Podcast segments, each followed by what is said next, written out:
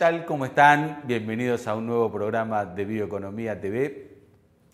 Eh, para nosotros la industria cervecera es una industria muy importante dentro del ámbito de la bioeconomía porque generalmente tiene este, mucho foco en la sostenibilidad, es generadora de empleo, es una industria bastante federal y muy repartida en el mundo y hay uno de los componentes clave para el sabor de la cerveza que tiene que ver con el lúpulo.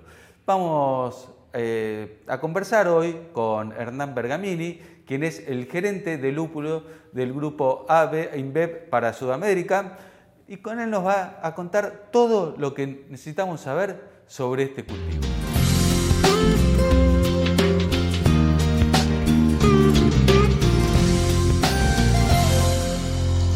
Hernán, es un gusto enorme tenerte aquí en Bioeconomía TV.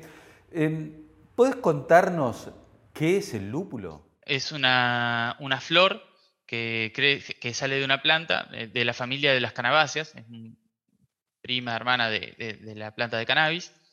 Eh, es una flor que, en, su, interior produce resinas eh, y estas resinas son de, este, tiene un montón de compuestos, ¿no? pero eh, principalmente resinas y aceites esenciales son responsables de, en el proceso de elaboración de cerveza, dar el sabor amargo que, típico de la cerveza y a su vez ese, ese aroma. Eh, el aroma es más perceptible en cervezas más lupuladas como las Indian Pale Ale, las IPAs, que, tanto se, beben en este último tiempo. Hernán, en cuanto a la producción en Argentina del lúpulo, ¿dónde está este, concentrada y, dónde, desde dónde se abastece Quilmes? Hay dos regiones de, producción de lúpulo. Tenemos en, la zona de la comarca, del Lago Pueblo y el Bolsón, eh, hay, cinco familias que, se dedican a la producción y en la región del Alto Valle eh, está nuestra base, en Alto Valle de Río Negro, ¿verdad? Nosotros estamos en la localidad de Fernández Oro. Acá tenemos nuestras plantaciones y tenemos una, instalación industrial. Nosotros hoy eh, producimos, como te contaba, en nuestra propia chacra. Tenemos una chacra de 56 hectáreas, se cosecharon este año pero además eh, compramos eh, una proporción de lo que se produce en la zona de la comarca y la traemos acá a Fernández Oro, donde la procesamos y, la preparamos para entregarla a la cerveza. Em, ¿Esta producción eh, alcanza para abastecer toda la producción de, cerveza de, de, Quilmes y el grupo este, que controla Quilmes eh, dentro del país o este, hace falta eh, importar el, lúpulo? Bueno, nosotros con lo que se produce en Argentina se abastece de lo que consume el grupo eh, aproximadamente el 20-25%. Hablo en, establezco un rango porque muchas veces la cosecha como en las demás actividades agrícolas, no, no siempre es, entrega los mismos resultados, ¿no? Eh, pero, y el resto del volumen que consume, que consume el grupo se, o que consume Quilmes eh, se importa. Y los países más grandes de, producción de, lúpulo son Estados Unidos y Alemania, aunque hay también otros países interesantes donde, donde se produce como República Checa, eh, Australia, Nueva Zelanda. Eh, está bastante distribuido, pero los más grandes, que, concentran más del 80% de la producción mundial, son Estados Unidos y Alemania. ¿Qué características eh, tiene que tener el clima o, digamos, o, tiene nuestra región? O sea, ¿por qué se importa? ¿Por qué no se produce más aquí? ¿Cuál es, digamos, lo que vos considerás el factor determinante sobre esto? Vamos a arrancar por las características eh, geográficas y climáticas.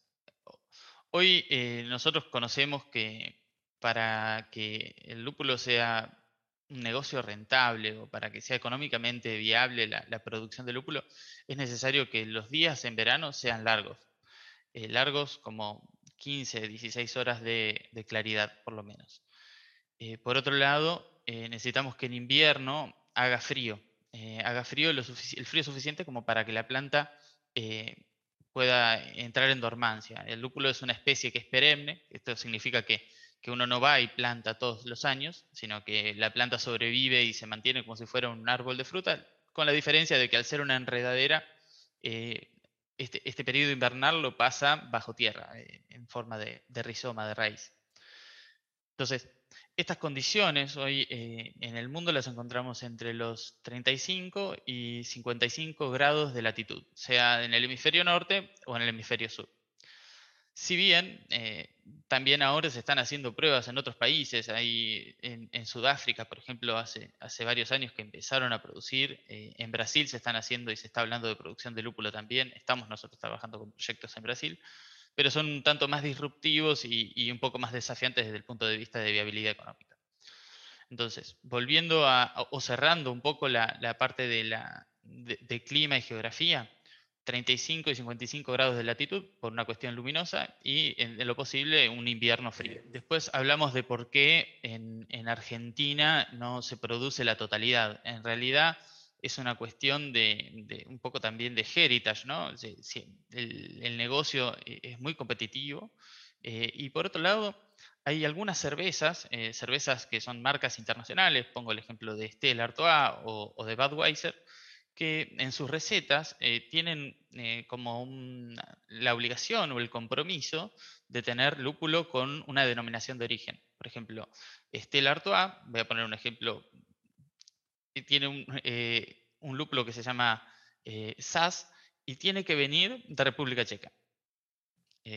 Y, es así, es por una regla de la receta de que toda la estela artoa del mundo se produce con ese lúpulo de esa región. Entonces, este, también eh, hay cuestiones de, mercado, digamos, que este, impiden eh, esto, ¿no? Em, volviendo al tema, ¿cómo es este, la producción? Evidentemente son escalas chicas, son como nichos, este, eh, eh, se requiere, digamos, eh, cierta capacitación para producir esto, o sea, requiere de, técnicas, de habilidades, digamos, del agrónomo, o es una producción que sale siempre todos los años iguales? Bueno, la verdad es que es un cultivo muy intensivo, de alto input de mano de obra, y en el, en el mercado laboral es muy difícil conseguir gente bueno, casi te diría que imposible, ¿no? Conseguir gente que sepa cómo se hacen las tareas relacionadas con el lúpulo. Hablamos hace un rato de que es una enredadera y, nada, para cultivar una enredadera uno tiene que ponerle tutores, se usan hilos de coco. Usamos hilo de coco por una cuestión de, que después el hilo se puede mezclar con el resto de la biomasa de la planta y se puede triturar y devolver, devolver al campo sin, sin estar ensuciando, ¿no? Es más fácil el manejo posterior a la cosecha. Y, se usan hilos de coco que se colocan todos los años. Eh, la enredadera está colgando de un sistema de conducción que es como si fuera un parral. Y, es una planta que desde el mes de noviembre hasta fines de diciembre, entonces en 60, 70 días, eh, alcanza una altura de 5 metros. Entonces la tasa de crecimiento es muy alta, pero además, para para poder eh, entutorar la planta en el, en el hilo, eh, hace falta, eh, es, una tarea que se hace manual, o sea, todos los años uno va y le coloca los hilos, aproximadamente 6.000 hilos por hectárea para todas las plantas que hay, y, cada uno de, de estos hilos tiene que recibir la atención manual de, que vaya una persona y, y le enrosque la, el brotecito, ¿no? El primero que además de todos los brotecitos hay que elegir los mejores y enroscarlos en el sentido horario, porque el lúpulo crece o la, planta crece en sentido horario. Y, después, también al ser un, cultivo que tiene todas estructuras en el medio, es muy difícil el control de malezas. Usamos, no, hay, no hay herbicidas selectivos que, permitan mantener el campo limpio de malezas y eh, nosotros estamos en una región, particularmente acá en el Alto Valle, una región muy seca y el manejo del cultivo es con, riego por goteo. Entonces, cuando empieza a haber un poquito de agua y un poco de nutrientes, eh, las malezas empiezan a crecer mucho y, es muy, una competencia muy, muy aguerrida eh, que muchas veces termina siendo control manual de malezas. Si bien hay algunas máquinas que permiten trabajar entre los hilos y entre las mangueras de riego, eh, tiene una complejidad un poco mayor a, lo que son los cultivos extensivos u, otros cultivos de, donde uno puede por ahí eh, pasar un arado de discos y luego plantar las lechugas. Al tener las raíces ahí abajo, uno tiene que tener ciertos cuidados eh, cuando, aunque las enredaderas estén durmiendo ahí abajo, tiene que tener ciertos cuidados en, en el momento del manejo o en los laboreos del suelo para no, para no lastimar las raíces. Describías que este, la, planta, bueno, todos estos cuidados hacen que sea este, muy intensiva en mano de obra. Ahí eh, en la finca, em, en Río Negro, ¿qué, qué cantidad de este, personas trabajan? Entonces, sí, sí, es un cultivo de, de alto input de mano de obra. Eh, Hoy estamos trabajando en las 60 hectáreas, trabajamos con 60 personas, casi una persona por hectárea. Por supuesto que estas 60 personas están, no están todo el tiempo en el campo, eh, trabajan también en la parte del proceso de, secado, de cosecha, luego en la peletización del lúpulo, porque cuando nosotros lo enviamos a la cervecería lo enviamos en, formato de pellets. Pero sí, es un cultivo de alto input de mano de obra y, tiene una alta contribución en el costo variable de producción en la mano de obra, aproximadamente un 30%. Una vez este, la, cosecha, me imagino que debe ser este, manual por lo que, por lo que estás contando. Em, y te quería preguntar porque hace eh, poco, ni bien fue la cosecha, eh, Patagonia sacó una edición eh, especial de una cerveza este, con lúpulo fresco. Es decir, el lúpulo además del peleteado lleva un proceso posterior después de la cosecha. Claro, como el lúpulo cuando uno lo cosecha es una flor, es una flor que está en verde, como cuando uno va y toca un, una rosa, este, está turgente, está llena de agua en el momento de cortarla.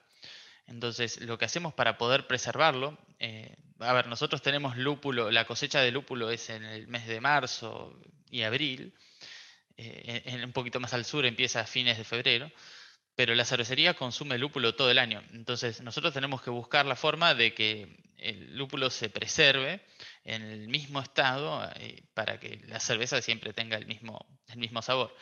Entonces, lo primero que hacemos es separar la flor del resto de la planta. La cosecha es un poco mixta. Hay algunas máquinas que, se ocupan de separar la enredadera de la flor y de, bueno, triturar la enredadera para después devolverla al campo. Pero para llevar, eh, eh, la máquina no es como una cosechadora tradicional, sino que está fija en un galpón y nosotros tenemos que cortar las plantas y llevárselas a, a la máquina para que ésta las procese. Una vez que la flor está separada de la, planta, lo que se hace es un proceso de deshidratación. Es un secadero. Eh, en, nuestro, hay varios sistemas de secado, pero bueno, en nuestro caso tenemos unos, como unos piletones de 10 por 10 con un falso fondo, un fondo tipo rejilla. Y bueno, el lúpulo se va depositando en ese, en ese piletón y una vez que está lleno, se encienden unos ventiladores abajo que hacen circular aire. El aire se calienta con, con unos quemadores para, alcanzar una temperatura de aproximadamente 50-60 grados. Y bueno, de esa manera se, llega a deshidratar el lúpulo. El lúpulo sale del campo con un contenido de humedad de 75%, tres cuartos del peso que, tenemos de lúpulo en la, flor es, agua, y después del proceso de secado lo dejamos en un 10%. Eh, y, bueno, una vez que está seco, lo que se hace es prensar en, fardos para, comprimirlo un poco. Y una vez que se terminó la cosecha, que ya están todos los fardos de lúpulo, eh, que se van guardando también en, una cámara de frío para, por cuestiones de calidad, una vez que está todo todos los fardos, lo que se hace es triturar el fardo, que se tritura en un polvo bien finito, y después se extrusa se pasa por una matriz para, formar los pellets.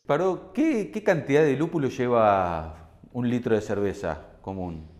la, famosa respuesta del agrónomo es depende, ¿no? Porque como bien sabemos hay muchos estilos de, cerveza, hay cervezas que utilizan menos de un gramo por litro y hay cervezas que usan hasta 30 gramos de, lúpulo por litro. Es por eso que, hay, cervezas donde uno, ni bien las destapa, siente tanto el, el aroma ese eh, particular que tiene, que tiene el lúpulo, y hay otras que es un toque sutil. Eh, bueno, las lagers más comerciales no, no, llevan tanta cantidad de lúpulo. Hernán, Quilmes tiene eh, unas fuertes políticas este, que tienen que ver con la sustentabilidad. Eh, pregunto ahí en la finca cómo es eh, el manejo de este, los residuos, qué hacen con ellos, están implementando o, qué, qué, medidas están tomando. Por el, por el lado agronómico,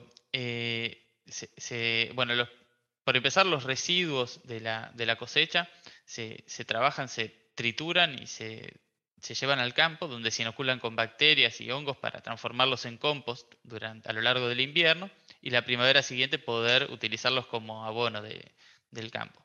Siempre buscamos tratar de, hacer manejo de, precisión, de no, de no usar eh, nada de más, de, tratar de entregarle a la planta eh, mediante el fertirriego. El fertirriego encontramos que es la manera más eficiente para, para, regar y también para entregarle a la planta los nutrientes, la cantidad justa y necesaria en cada lugar del campo que la planta necesita. Y bueno, por último también eh, estamos tratando de trabajar con, con, algunos productos biológicos. Hace ya dos o tres años que empezamos a hacer algunas pruebas, eh, algunas con buenos resultados, otras no tanto.